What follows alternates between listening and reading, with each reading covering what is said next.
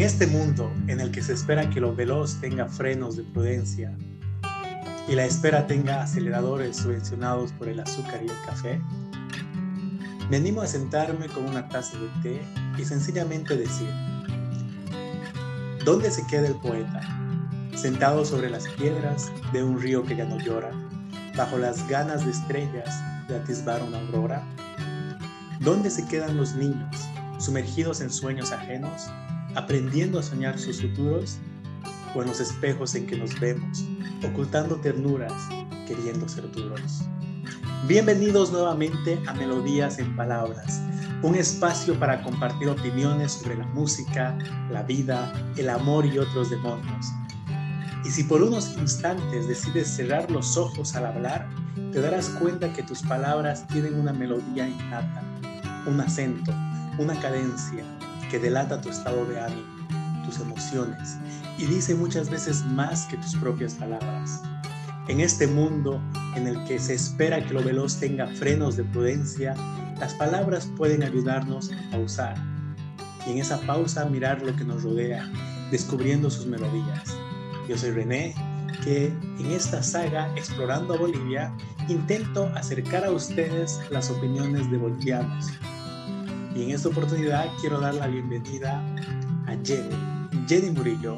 Y sin más distracciones, Jenny, quiero darte cinco minutos para que nos puedas contar tu paso por este mundo, contar tus aventuras y no quiero que te enfoques en temas académicos, me gustaría escuchar tu, tu lado humano. ¿Cómo has vivido en este mundo en los últimos 30 años? Quizás un poquito menos, quizás un poquito más. Eh, gracias René, gracias por la invitación a tu podcast. Creo que va a estar muy interesante compartir este espacio contigo y con, tu experiencia y con las personas que estás invitando a compartir también su experiencia. Y bueno, me, presento, yo soy Jenny Murillo Zambrana. Eh, como dijiste, soy una mujer boliviana de 31 años de edad. Y eh, bueno, yo vengo de este hermoso país que está en el corazón de Sudamérica, que se llama Bolivia.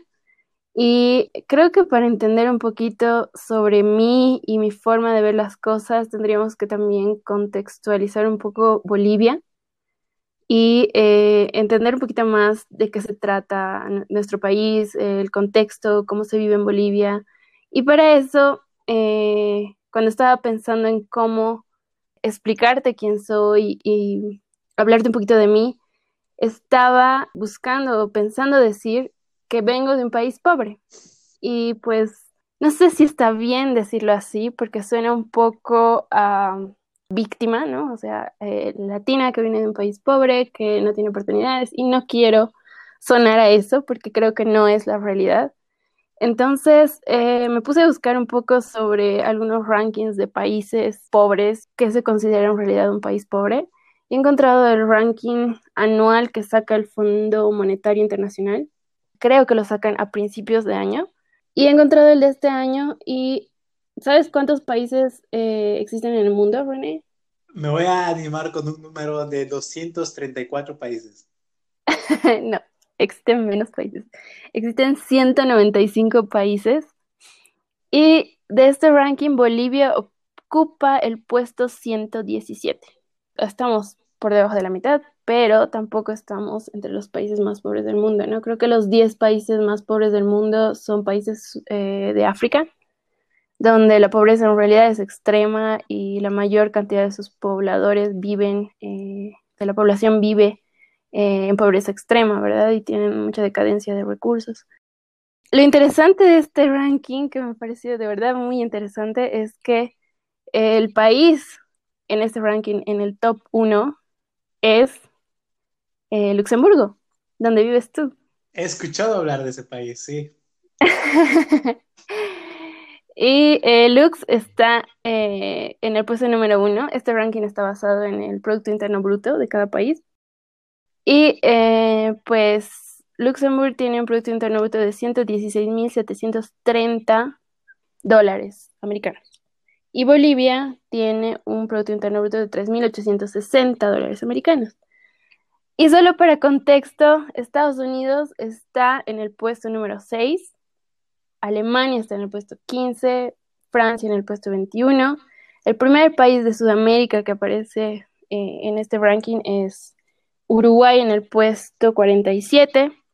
Y así vamos hasta llegar a Bolivia en el puesto 117. También me puse a ver un poquito sobre la cantidad de personas que viven en pobreza en nuestro país y más o menos el 25% vive en pobreza extrema y otro 25% vive en pobreza. Entonces casi la mitad de la población de Bolivia vive eh, en pobreza, ¿no? Pobreza y pobreza extrema. Lo cual creo yo, por más que estemos en el puesto 117, sí nos hace un país muy pobre.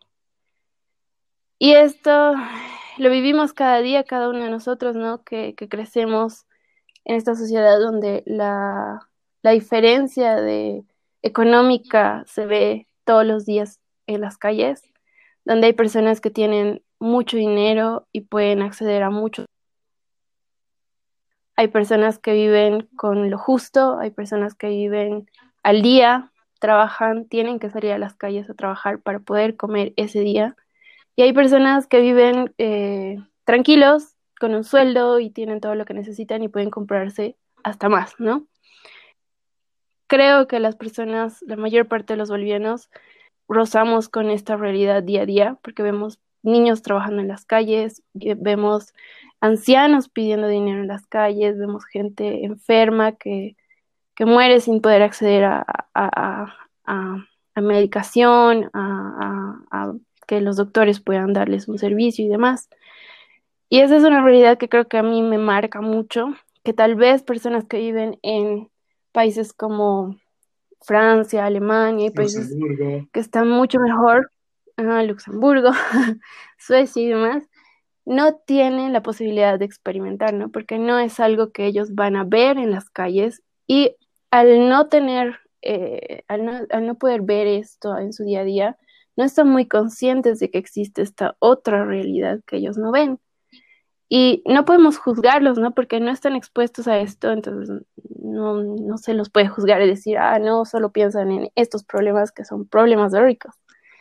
Pero, eh, creo que es bueno. ¿Tú te refieres a, a, personas que viven en Francia, eh, España, Luxemburgo, Alemania, y que nunca han estado en Latinoamérica o latinoamericanos, bolivianos que viven en esos países? No, no, no, yo creo que los latinoamericanos eh, sabemos muy bien la realidad de, y la comparación de la realidad de, de, cómo es vivir en un país en Latinoamérica y las realidades que tenemos en Latinoamérica en comparación de cómo se vive en, en países europeos, ¿no?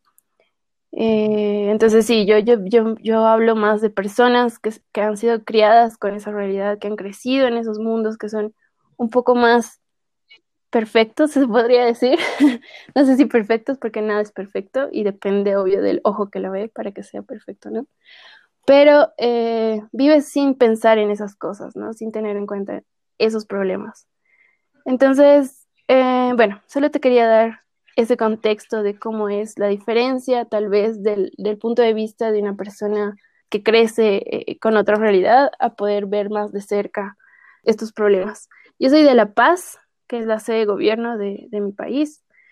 Trabajo, bueno, he crecido en una ah, familia de clase media, donde tenía acceso a todo lo que necesitaba, pero no a lujos o no podía, no sé, pedir cosas locas porque no era algo que se me podía dar, pero siempre he tenido lo necesario, tenía acceso a salud, tenía acceso a educación, nunca me ha faltado nada, ¿no?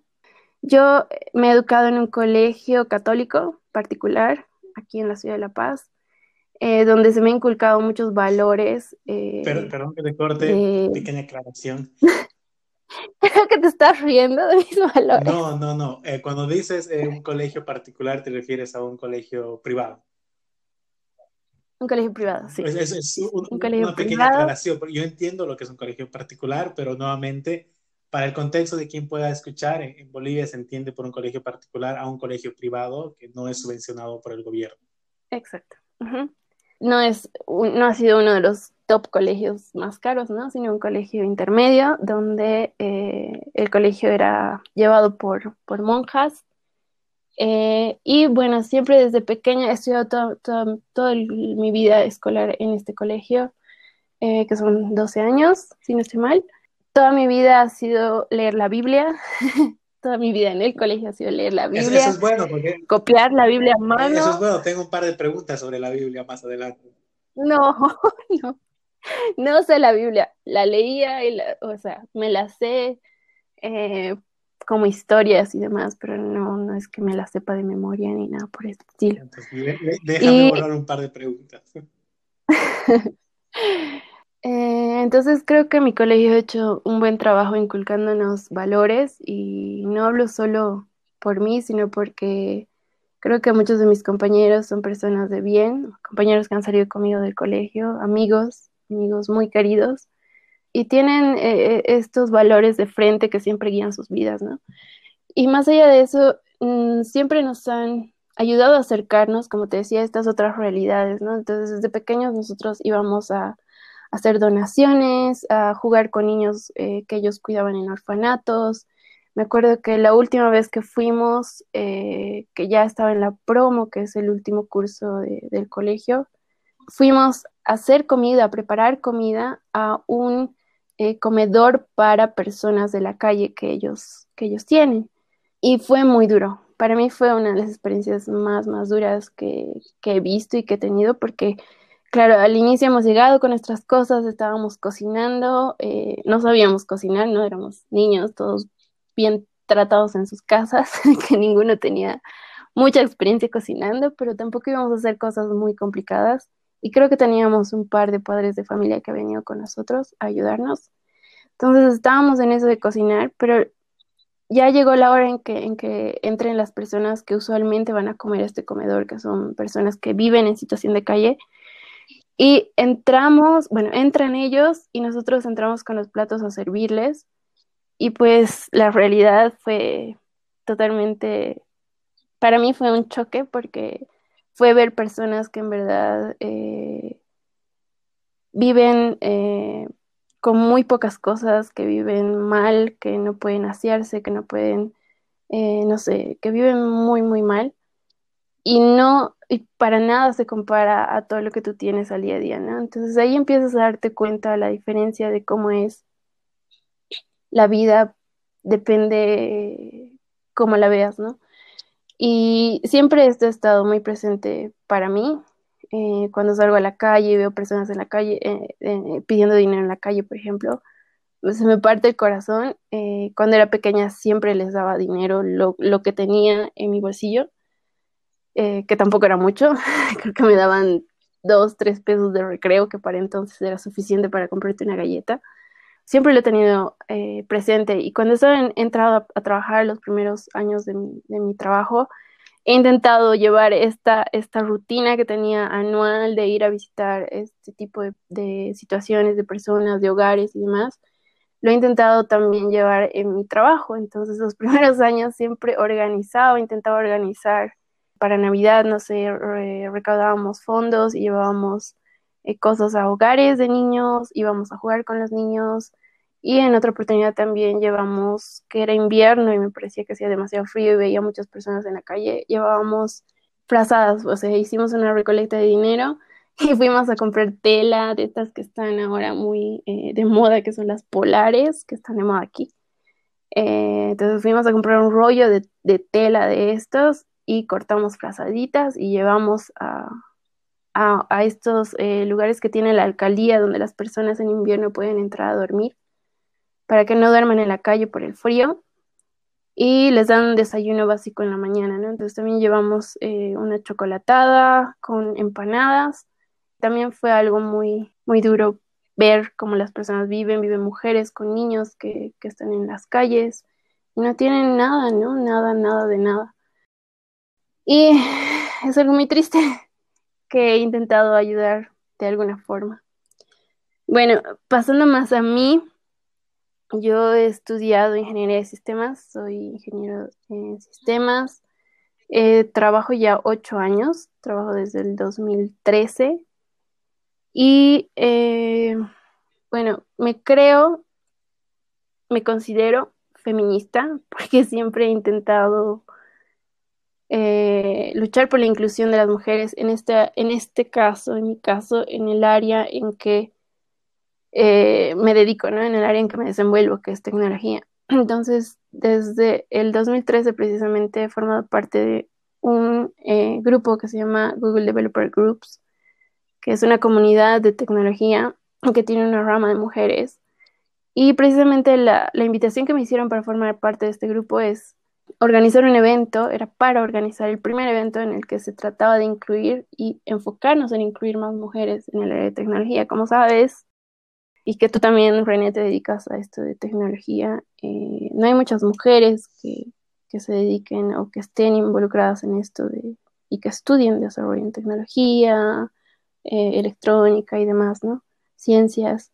Entonces, la idea era un poco eh, incentivar tanto con mi experiencia como también dando charlas en, algunas herramientas que manejo, incentivar a que estas eh, chicas que podían acceder a, este, a estos eventos que eran gratuitos, que ellas puedan incentivarse o que tomen la, experiencia para poder dedicarse más a, aprender tecnología y a involucrarse más en lo que es tecnología y desarrollarse en el área.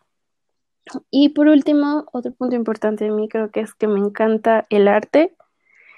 Eh, me encanta la, pintura, el dibujo. Desde pequeña dibujaba eh, mal, pero dibujaba, o sea, lo que podía dibujaba, me encantaba dibujar. Yo todavía dibujo mal. No, tú dibujas bien. pero bueno, es, esa experiencia es darle, darle tiempo, ¿no? Y eh, en colegio tenía, creo que era mi profesor que admiraba más, era el profesor de arte, que lo amaba. Dibujaba increíble, de hecho los pasillos del colegio estaban llenos de sus cuadros y eran cuadros increíbles. Después de un tiempo eh, de estar ya, ya había empezado a trabajar, incluso me, me, me topé un día con una señora en la puerta de la Academia de Bellas Artes. Me topé con una señora mayor que me dice, puedes leer el anuncio que está colado en la puerta, que era, había una reja y adentro estaba la puerta. Y había un anuncio ahí colado, ¿no? Y era la letra bastante pequeña y la señora no alcanzaba a leer. Me dice, puedes ver porque eh, creo que está anunciando que van a empezar las clases y quiero saber en qué horarios hay. Y le digo, y, y me pongo, veo y le digo, ¿no? Hay horarios para niños en las mañanas porque era creo época de vacaciones y eh, después solo talleres en las noches para personas que no estén cursando la academia como, como carrera, ¿no? Como cursos externos solo había en las noches. Y dice, oh no, qué macana, yo no puedo venir en las noches. Y me dijo algo que, que ese momento me impresionó porque me dice, me arrepiento de no haber tomado esto del arte, de entrar a la academia, de aprender a dibujar cuando era joven porque ahora yo no puedo caminar solo en las noches, eh, me cuesta más y demás. Y ahí me, me, dijo, me dije a mí misma, oh no, a mí me gusta esto, me encantaría aprender y estoy perdiendo el tiempo porque no lo estoy haciendo. Y al día siguiente he ido y me he inscrito. Y fue, fue, fue, fue muy lindo estar dentro de, de los cursos de la academia no he aprendido un montón porque tampoco he estado mucho tiempo, pero sí he aprendido. recuerdo que, tuviste una exposición de, los cuadros que hiciste. Sí, sí, tuve una exposición del primer taller que hice, eh, donde aprendí básicamente dibujo, eh, pasaba clases de dibujo, de pintura, eh, y aprendí técnicas básicas, ¿no? O sea, aprendí algo de acuarela, algo de eh, de, dibujo, de sombreado y esas cosas.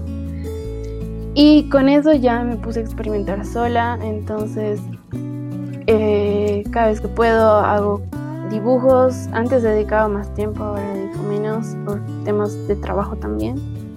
Y eh, bueno, fue una bonita, bonita experiencia y ahora también he tomado unos cursos online que trato de, de hacer para seguirme impulsando y también hacer un poco de lo que es composición digital. Eh, me he comprado una tablet para hacer los dibujos digitalmente. Y son cosas interesantes que también te ayudan a relajarte, creo yo. Te ayudan a expresarte, expresar lo que sientes, lo que estás pensando. y lo puedas dibujar. Y creo que eso es, eso, eso habla un poco, un poco más de mí. eso, eso soy yo. No sé si tienes alguna pregunta. ¿Eso, ¿Sobre ti o, o sobre el dibujo? sobre lo que quieras. Ok, ese es un paso, ese es tu paso por el mundo hasta ahora, al menos como tú lo ves. Es, em, es rescatable que gran parte de tu paso por el mundo es empezar a ser consciente de las cosas que te rodean, ¿no? Porque mencionas ser consciente de la realidad de Bolivia, empiezas eh, contextualizándote en tu país y más adelante ser consciente de que te gusta el arte, de que eventualmente todos envejecemos y perdemos tiempo y que es mejor aprovecharlo, ¿no? Y en esa línea más o menos quisiera preguntarte con todo lo visual que es tu, eh, tu, tu, percepción del mundo, porque sé que aparte de, de, pintar, de hacer arte, de dibujar, te gusta mucho la fotografía, pero en, en toda esta experiencia visual en la que tú percibes el mundo, ¿cuáles son las cosas que más te gustan de este mundo? Y por mundo puedes interpretarlo como, como quieras, ¿no? Como el universo, el planeta, la sociedad. ¿Cuáles son las cosas que más te gustan de este mundo? Y, te pregunto esto desde este contexto. Yo creo que eh, las personas nos movemos, hacemos cosas en base a motivaciones internas que tenemos y muchas veces esas motivaciones internas nacen a raíz de cosas que nos gustan en este mundo. Te conozco por muchos años, eres una persona increíble, te lo he dicho varias veces y me gustaría escuchar qué cosas te gustan, te apasionan y poder compartir, porque muchas veces estamos sin darnos cuenta de lo que nos rodea y es, y es lindo escuchar que hay belleza en lugares que nosotros no nos imaginábamos. Así que para todos los que nos escuchan, Jenny, ¿qué son las cosas que te gustan de este mundo? Mm, pues yo creo que lo que más me gusta es, son dos cosas. Uno, que sale de lo que el ser humano puede hacer y dar y que expresa lo que realmente las personas sienten, creo que es el arte en cualquiera de sus formas que expresa la bondad de las personas y expresa, o sea, que es real, ¿no? Es real, es puro, es lo que en verdad estás sintiendo. Creo que no hay algo que se asemeje a eso, porque, eh, no sé, la economía y demás son cosas que están basadas en parte, eh, no sé, egocentrismo, ambición y cosas que al final, no, inicialmente tal vez no están mal, pero pueden llegarse a degenerar y terminan expresando cosas o convirtiendo a las personas en cosas que, no están bien, que, terminan haciendo cosas dañinas, malas, para todo. Entonces, creo que lo que, lo que más expresa la bondad del ser humano es el arte. Y creo que precisamente por eso me gusta, me gusta tanto, no sé, leer poemas, escuchar música, eh, intentar pintar, ver cuadros, estudiar un poquito de esas cosas, porque creo que ahí las personas expresan lo que en realidad son, lo que en realidad sienten, y es una forma de, demostrar al mundo la bondad, y hay cosas y arte increíble que está creado que, que expresa mucho, mucho de lo hermoso que tienen las personas dentro. Eso es una cosa, y lo segundo es la naturaleza en realidad, en sí, en total la naturaleza, desde los paisajes que tenemos a nuestro alrededor. Bolivia no es un país rico en, obras, no sé cómo decirte la Torre Eiffel o no sé, obras así. En infraestructura te refieres. Eh, sí, en infraestructura o no sé, la Catedral de Notre Dame o cosas así. No, no tenemos esas cosas, pero sí tenemos eh, paisajes increíbles y lugares hermosos que son muy eh, valorados, ¿no? Por ejemplo, tenemos el Salar de Uyuni, que viene mucha, mucha gente a, visitarlo y es increíble los paisajes que puedes ver ahí. Y hay lugares así en Bolivia que no están ni descubiertos. Creo que también eso muestra lo bello de lo que es eh, el mundo, el universo eh, y lo puro que es la naturaleza, ¿no? Que, que sin la intervención del hombre sea increíble eh, me encanta. Y los animales. Los animales son los seres más inocentes y hermosos que existen, que lamentablemente están siendo maltratados en todo sentido por nosotros, los humanos. Vemos desde, eh, en el día a día vemos perros en las calles, no sé, o perritos que han sido golpeados, que están atados en sus casas y no les dan comida, están muriendo de hambre, no les dan comida, no les dan agua. Y eso es un día a día, se ve eso en todo lugar. Veo eso acá en mi ciudad, veo eso en, en Estados Unidos, veo varias. O sea, tú sabes que Facebook te pone más de lo que ves, ¿no? de lo que te gusta ver. Entonces yo busco noticias sobre animales, sobre perritos, sobre todo porque tengo un perrito que amo. Veo cada vez más y más cosas horribles que hacen los humanos con los animales. Eh, por ejemplo, algo que he visto recién es como a los elefantes en África para que la gente vaya, a los europeos y demás que van de turistas a visitar estos, eh, estos reservas de, ¿qué se llama René? No sé. ¿Esos safaris? ¿Esas reservas? Sí, eso los safaris. Sí, los safaris, ¿no? Que hay, que hay mucha gente que va a hacer turismo en esos lugares y, a conocer, ver a los animales. Eh, los, los atrapan a los elefantes y lo que hacen es tenerlos días y días de hambre, golpeándolos en un lugar súper pequeño para que los elefantes puedan pintar.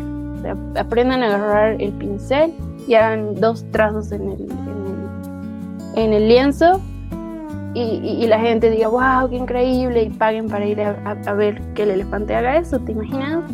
Es tortura para el animal que no tienes idea y, es muy crudo que los animales puedan pasar, tengan que pasar por eso solo porque nosotros nos creemos los reyes del, del mundo.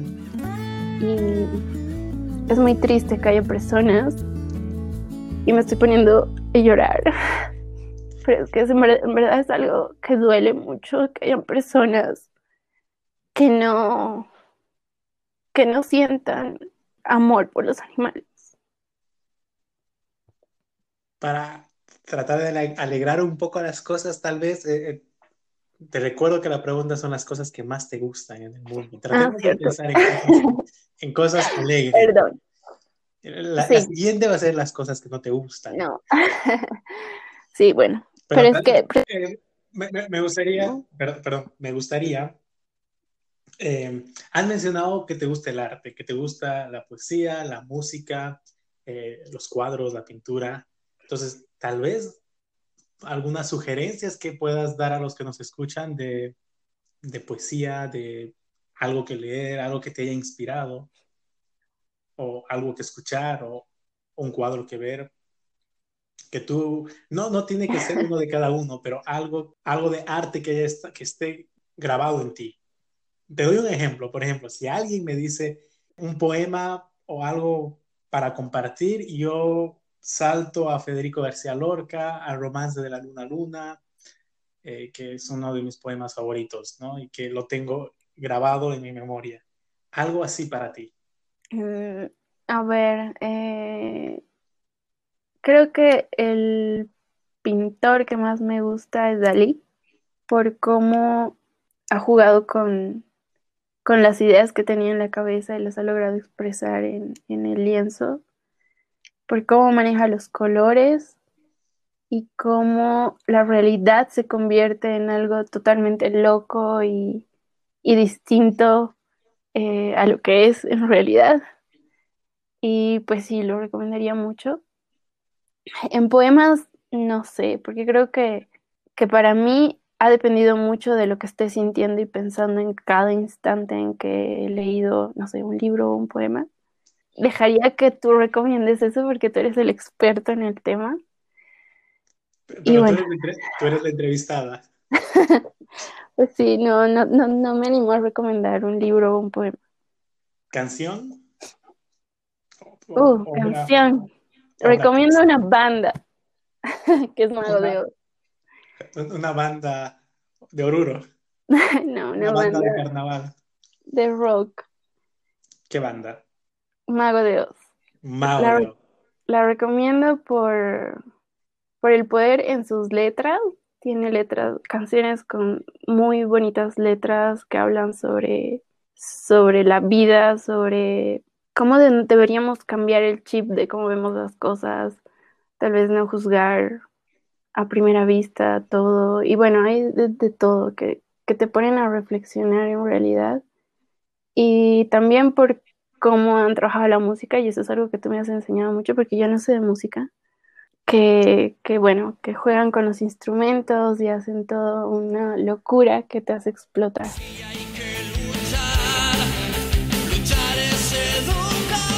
Los primeros discos, ¿eh? Los últimos. Los primeros discos, exacto.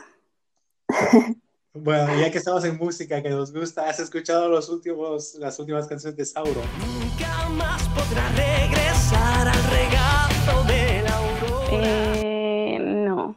Te, las dejo de tarea. Has sacado un par de, de canciones sobre Lazarillo de Tormes, eh, La hija de las estrellas, están muy bonitas. ¿Qué cosas no te gustan de este mundo? Un poco ya nos hablabas, nos adelantabas la violencia, la intolerancia y este sentimiento de supremacía que tiene el ser humano con respecto a la naturaleza. Creo que son cosas que, no te gustan. ¿Algo más que quieras mencionar? Sí, me he dejado una que es la tecnología. Ah, e, esto está en la lista de cosas que te gustan. Que me gustan, sí. Me gusta, bueno, como te dije, eh, tenemos un invitado ahí.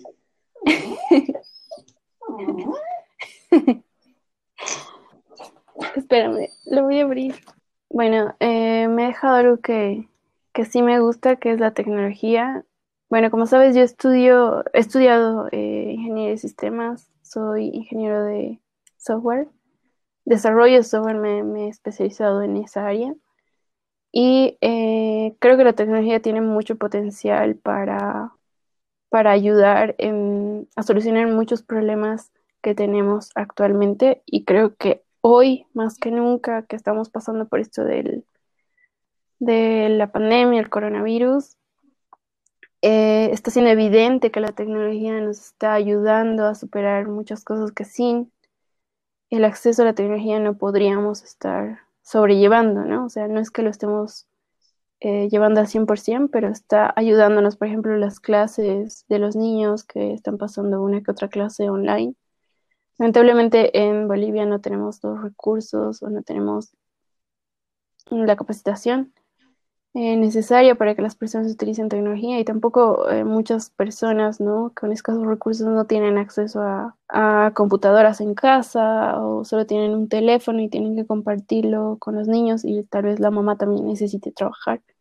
Entonces son cosas que, que causan mm, que no podamos eh, utilizar la tecnología 100% pero creo que tiene mucho potencial y bueno, lo sabemos, tiene potencial para ayudarnos a solventar estas cosas. Sí, me encanta la tecnología, siempre eh, me ha llamado la atención y por eso he decidido estudiarla y ha sido una decisión súper sencilla para mí que gracias a Dios no me arrepiento.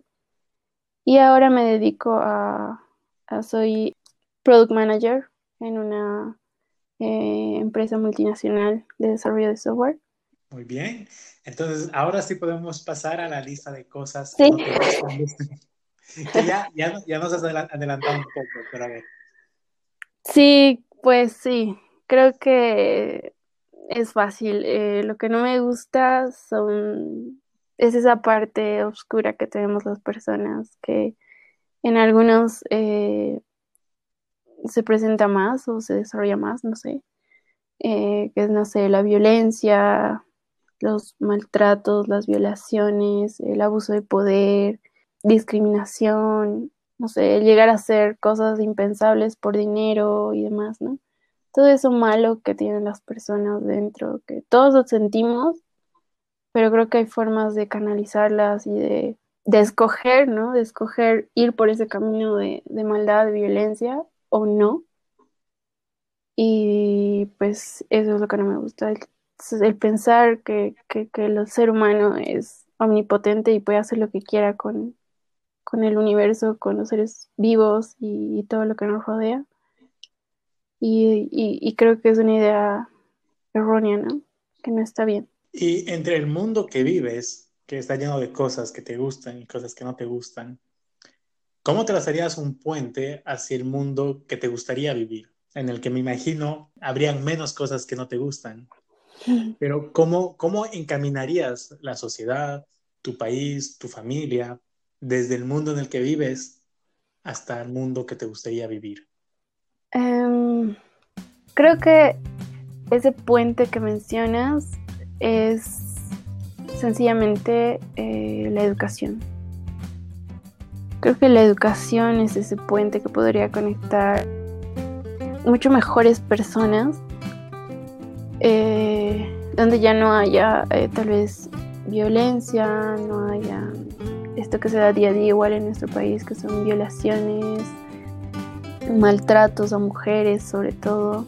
Creo que es de educación, ¿no? Pero una educación no solo de, de conocimiento, sino de poder formar a personas más humanas, con más valores, que creo que es una parte que, que la dejamos muy de lado dentro de lo que es la educación en, en, los colegios, ¿no? Los colegios van, eh, se sientan los niños, nos sentamos cuando somos niños y nos empiezan a, a, decir que nos tenemos que memorizar esto y esto y esto y esto y esto. Y el examen es exactamente de eso, ¿no? Y si no lograste memorizarlo, pues te aplazas. Y deja muy de lado lo que es el hablar de valores de familia, el hablar de valores de, de personas. ¿no? Si nos enfocamos un poquito más en eso, creo que mucho de lo que pasamos hoy en día se podría solucionar. ¿no? También hacer que las personas sean un poco más conscientes de, de, las, de los animales, hacer que, que tengan mucho más conciencia de que los animales son seres vivos que sufren, sienten exactamente igual que nosotros y no tendríamos por qué maltratarlos. Y educar a las personas en ese sentido ayudaría mucho. ¿Tú encuentras en la educación un puente para salvar esas diferencias? Sí, creo que es. Pero creo que has, eh, has resaltado que tiene que ser una, una educación diferente, ¿no? Al inicio de este episodio eh, leía un fragmento, fragmento de un poema que dice, ¿dónde se quedan los niños? ¿Sumergidos en sueños ajenos o aprendiendo a soñar futuros? ¿En los espejos en que nos vemos, ocultando ternuras o queriendo ser duros? ¿Qué te hace pensar esas frases, esas líneas? Pues precisamente... Eh creo que nos hablan un poquito sobre cómo actualmente eh, tratamos de que los niños, o educamos a, los niños con expectativas de, manada, si se puede decir así, de que todos tienen que aprender lo mismo eh, en el colegio y que todos deberían estar interesados en lo mismo o tal vez incluso los padres exigiendo a los niños que, sean, no sé, abogados cuando los niños no les interesa en lo absoluto. Y eso hace que tal vez vivamos en una sociedad donde hay muchas personas frustradas, y no solo en el sentido de la educación, sino también en lo que esperamos de lo que tenemos grabado por éxito en, la cabeza, ¿no? Que son normas que, sí, que se han sentado desde hace tiempo, no sé, el éxito de hoy es eh, ser profesional, tener una familia, casarte, obviamente casarte y tener hijos. Y eso es ser exitoso. Cuando para otra persona puede que no quiera tener familia, no quiera tener hijos y solo se dedique a, pintar o no sé, ¿no? Distintas cosas que pueden para ti ser tener éxito en tu vida, que no son lo que tiene normado actualmente la sociedad. Entonces, creo que estamos viviendo en un mundo que, nos ven mucho como, o tratan de, manejarnos mucho como, como un conjunto de, de, personas que todas tienen que aspirar por lo mismo y eso es lo que está mal actualmente. Las escuelas deberían ser un poquito más personalizadas en la educación y precisamente creo que la educación necesita muchos, muchas mejoras, muchos improvements para que tengamos mejores seres humanos. ¿Y qué sabor de boca te dejan los últimos eventos en el mundo? La pandemia, el COVID, particularmente en Bolivia, la crisis política, que bueno, tú la estás viviendo en carne propia. Has estado en, en, las manifestaciones contra el gobierno, has estado cuando personas han bajado a hacer vandalismo. Parece que la vida no está dando descanso todavía a Bolivia, que es un golpe tras otro golpe, tras otro golpe. ¿Qué sabor de boca te dejan estos últimos eventos, esta realidad? Es muy impactante para mí todo lo que está pasando, porque eh, nunca, me, nunca había pensado, siquiera había pasado por mi cabeza que, que iba a vivir algo así, tanto lo que ha pasado en octubre, noviembre en Bolivia, que para los que no saben ha sido eh, bastante, bastante crudo. el presidente para entonces, que era Evo Morales, hizo un fraude para poder ganar las siguientes elecciones, para constituirse cinco años más en el gobierno y ya lleva, ¿cuántos años en el gobierno? 14. Ya llevaba 14 años en el gobierno. Eh, y ya hizo varias veces fraude para constituirse en el gobierno. Entonces, la gente ya en Bolivia ya estaba cansada. Y una vez más ya no la podíamos soportar, así que eh, la gente se levantó, nos levantamos, fuimos a protestar, hicimos huelgas, hicimos paros, no trabajábamos, eh, bloqueamos las calles, todas las calles estaban bloqueadas, sobre todo en las principales ciudades del país. Y eh, fue una lucha de 21 días en los que, hasta que logramos que, que Evo renuncie y salga del país. Y se fue del país escapando, obviamente. Y bueno, estas son mis opiniones, ¿no? Y fue muy duro porque hubo una noche que creo que eh, yo no comparto la visión de María Galindo, pero la voy a nombrar. Ella escribió un artículo que se llama La noche de los cristales rotos, que me parece el nombre adecuado para, para la noche que hemos pasado que fue muy dura porque eh, se cortó la luz, se cortó, eh, no habían canales de televisión, bueno, antes de que se cortara la luz no había noticias porque eh, todos los canales estaban siendo amedrentados con que si se publicaban cosas de lo que estaba pasando en la ciudad, pues los iban a atacar, había muchos canales que estaban siendo atacados, hicieron caer antenas de televisión y cosas así y no había noticias, no sabíamos lo que estaba pasando en realidad. Eh, solo teníamos mucho de lo que es eh, eh, de boca a boca en, el, en, el, WhatsApp, ¿no? Y de que está pasando esto cerca de mi casa y está pasando este otro y que hay gente y que están quemando los buses de transporte público aquí en La Paz. Y fue una noche muy, muy fea. hemos dormido todos vestidos y con zapatos si es que han podido dormir, porque había mucha gente entrándose a casas, rompiendo vidrios, que eran gente contratada, pagada por el, por el gobierno de Evo Morales, que estaba em, jugando este juego de, psicológico de asustarnos. Se escuchaban gritar en las calles personas, grupos de personas que decían viva Evo y cosas así. Era aterrador, ¿no? Las personas no podían eh, prender las luces o prender una vela y demás, porque daba mucho, mucho miedo de que de pronto se entren a tu casa, lanzaban piedras a los vidrios, de muchas casas, edificios que han roto los vidrios.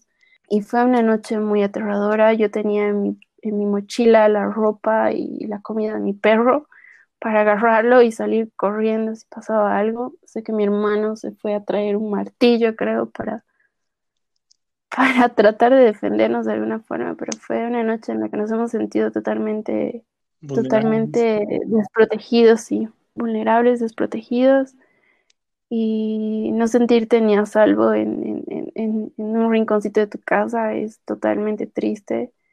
Eh, y es algo que, ha sido un juego muy, muy sucio, eh, un juego psicológico. Creo, creo que ya lo han llevado a cabo en otros países también precisamente para tratar de manejar a la, población, de, asustarla. Eh, creo que no es el primer lugar donde hacen estas cosas. Y eh, en realidad era más lo que te enterabas por, por el WhatsApp, que están llegando a tal calle, que están amedrentando a tal lugar, que están quemando tal cosa, que te asustaba. Y en realidad no estoy segura de que haya sido tan grande como, como nos decían en, el, en, los grupos de WhatsApp, ¿no? Aquí en Bolivia, no sé si en otros países es igual, WhatsApp es la ley. Eh, hay muchos grupos de vecinales, por ejemplo, eh, entonces todo el mundo se anda comunicando por WhatsApp, vecinales y de todo tipo, ¿no? O sea, lucha por Bolivia, ahora hay grupo de botiquín COVID, hay grupo de todo. Entonces, es la vía de comunicación más importante, creo, últimamente. Y ese momento nos hemos sentido totalmente desprotegidos y vulnerables. Y era justo cuando Evo se había ah, ido del país. Entonces mucha gente en, a principios, a horas iniciales de la tarde estaba feliz porque Evo se había ido. Y en la noche empezó este amedrentamiento porque no había un eh, gobierno, un presidente, estábamos huérfanos de autoridades y pues aprovecharon esto para hacer lo que les venía en gana. Y y fue muy, muy feo. Y bueno, ahora luego lo pasamos, lo superamos, Evo se fue, tenemos un gobierno interino eh, que tomó el mando que era necesario y estábamos como que tratando de arreglar la casa, arreglar las cosas y nos cae esto del COVID, que, que es algo que ya está como que un poquito más fuera de nuestras manos porque lamentablemente somos un país pobre que no tiene o sea, en la normalidad en Bolivia es no tener acceso total a, la salud, ¿no? O sea, hay mucha gente que no puede acceder a la salud. Y más en este tiempo está siendo muy complicado. Hay, cada vez se hace más real. Eh, cada vez veo más amigos pidiendo ayuda para sus familiares o amigos. Gracias a Dios, nadie de mi familia se ha enfermado y estamos sanos todavía. Espero que sigamos así, no tengamos que pasar por, por esto de la enfermedad del COVID. Pero es muy duro, es muy duro ver que ya no hay camas, ya no hay médicos, los médicos están enfermando, están falleciendo y es una incertidumbre día a día, ¿no? Porque incluso gente que tiene mucho dinero, gente que, puede acceder a, todo y comprar de todo, como no abastece eh, acá, y tampoco hay mucho conocimiento respecto de la enfermedad, pues no hay mucho que hacer, ¿no? Si te enfermas y ya estás en una etapa muy eh, avanzada, si tu sistema no responde, pues creo que no hay mucho que hacer. Entonces, creo que prevenir es lo único que, que podemos intentar. Y y es muy triste ver a la gente, creo que han estado recogiendo hasta cuerpos de las calles porque pronto la gente está bien y le falta el oxígeno y se mueren. Y es algo muy, muy triste todo lo que está pasando actualmente.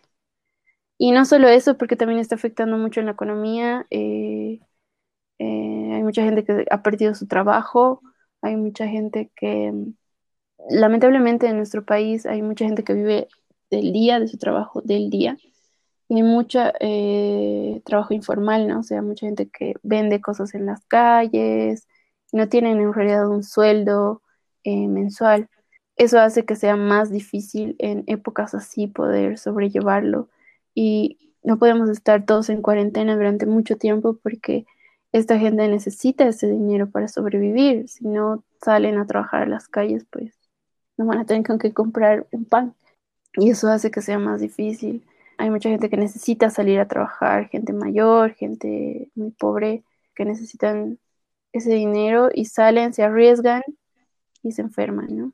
Y también eso conlleva a un poco que se haya incrementado la, delincuencia en, Bolivia. Se ve últimamente eh, que hay muchos robos a domicilios en la zona sur de La Paz, por ejemplo que la gente se está entrando a domicilios, hay muchas estafas, te tratan de vender medicamentos que, que no llegan nunca, como ahora está eh, mucho lo de la venta online. Entonces tú haces el traspaso del dinero y nunca te llega lo que te han prometido, que se está incrementando la delincuencia y es algo con lo que todos tenemos que, que convivir, ¿no? Todo es una realidad que nos está llegando a todos. En otro, en otro sentido, algo que me gustaría recalcar también eh, sobre lo que hablábamos hace un momento es la educación y cómo está siendo afectada con esto de la pandemia. Em, los niños, como saben, no están yendo a trabajar desde hace... a trabajar, sorry, están yendo a, a estudiar a las escuelas desde hace eh, bastantes meses, ¿no? Y muchos papás, mamás tienen que estar en casa mientras trabajan, también intentando eh, enseñar las materias básicas a, los niños y tratando de ayudarles.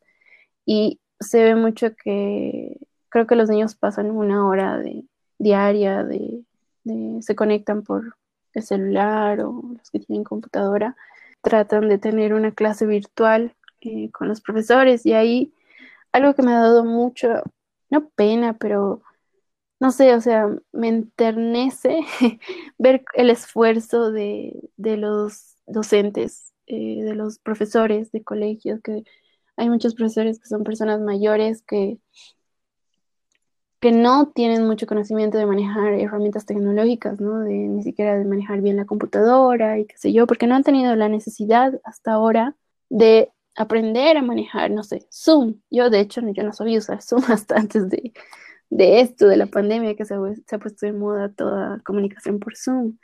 Entonces, claro, para mí no es complicado agarrar, instalar Zoom y, y, hacer clic en los botones, pero hay mucha gente que no tiene este conocimiento básico y le cuesta mucho eh, entender cómo hacer una clase con sus alumnos eh, online, ¿no? Entonces es algo totalmente distinto. Y ahí va un poco lo que es el, la desanalfabetización digital, creo que se le dice así, que estamos muy, muy atrás en nuestro país. Hay mucha gente que no tiene acceso a Internet, hay mucha gente que no tiene computadora en casa, entonces, y, no sabe utilizar estas herramientas. Y ahorita es muy, muy importante y está sirviendo mucho. He visto ejemplos de, de profesores que se, que se graban como pueden con el celular para poder compartir una clase con sus alumnos otros profesores que no saben manejar y, lo dicen en plena clase que no están pudiendo manejar y, lamentablemente, y eso parte de los valores de los niños, de los, de, los, de los adolescentes que están pasando el curso, se ríen de los profesores y eso me parece totalmente inaceptable y totalmente triste. Que los jóvenes que tienen esa capacidad lleguen a reírse de las personas mayores. Es como que te rías de que tu mamá no sabe utilizar, no sé, Facebook. No te reirías a entender cómo se utiliza, ¿no?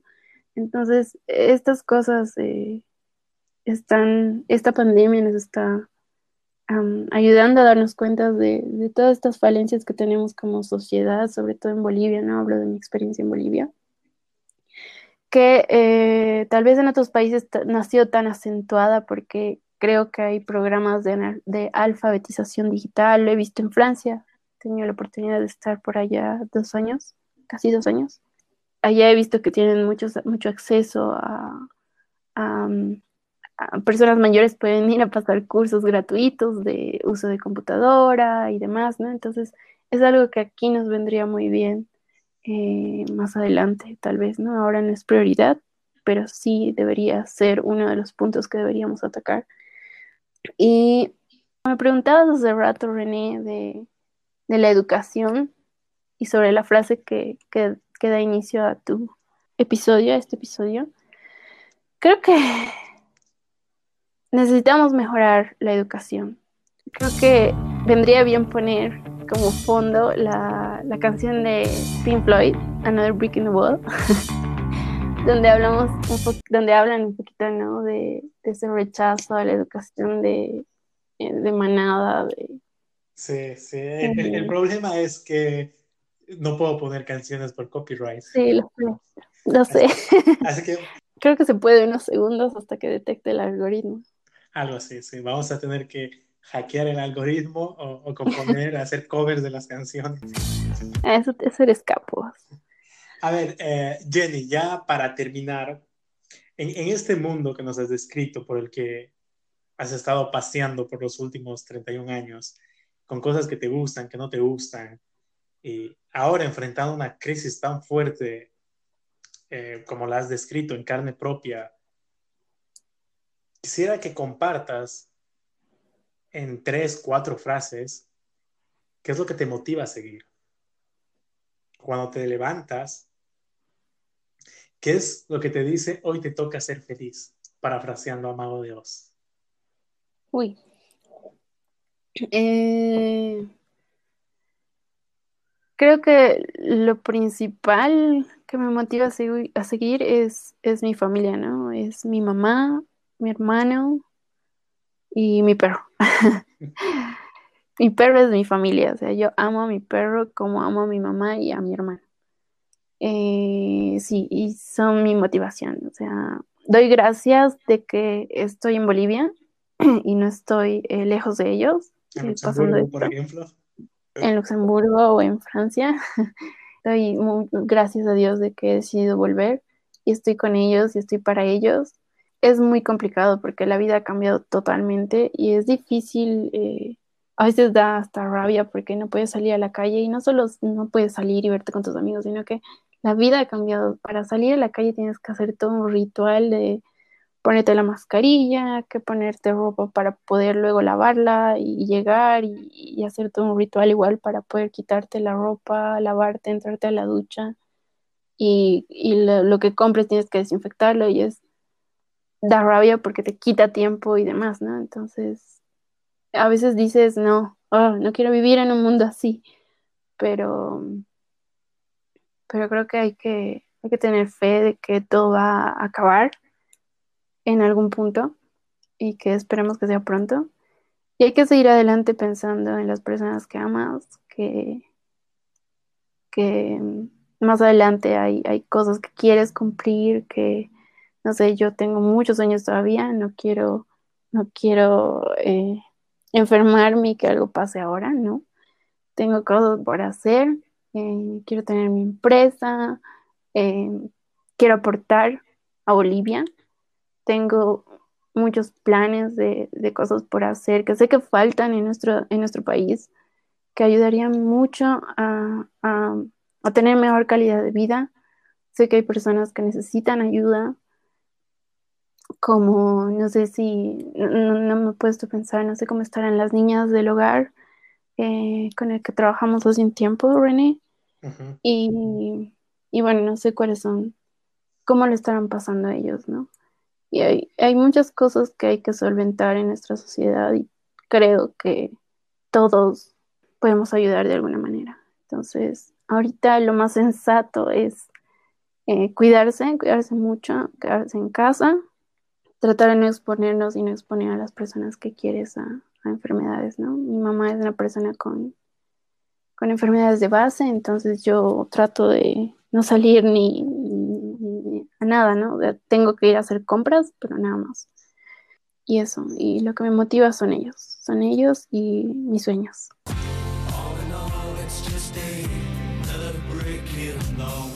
Tus, tus palabras son, son sabias, ¿no? Y creo que a muchas personas que estamos fuera del país, tal vez ah, nos tocan partes venas sensibles, partes cruciales de nuestra experiencia de lo que es el COVID estando fuera y bueno, muchas gracias por, por, tu tiempo, gracias por compartir. Espero que no te hayan quedado cosas por decir y que hayas podido expresarte tranquilamente. Este es el programa el, al que hemos llamado, al que he llamado Melodías en Palabras. Y esta primera temporada se llama Explorando a Bolivianos. Y básicamente estoy tratando de acercar a todos los que me escuchan las opiniones, las experiencias, las vivencias de personas bolivianas que están en Bolivia y que tienen mucho para ofrecer. He pensado llamar a, este espacio Bolivia en tiempos de COVID, pero como te dije y como lo repito en todos los episodios, me parecía un plagio a Amor en tiempos de cólera, porque las personas a las que estoy entrevistando sé que quieren mucho, mucho a Bolivia y para ellos Amor y Bolivia podía haber sido un sinónimo. Gracias Jenny, no sé si tienes algo que decir. Eh, solo agradecerte, René, por incluirme en, estas entrevistas que estás haciendo, en este podcast. Creo que sí tengo mucho que dar y mucho que aportar a mi país. Tengo muchas cosas que, que hacer, que necesito hacer por mi país. Creo que es una de las razones por las que he vuelto al país.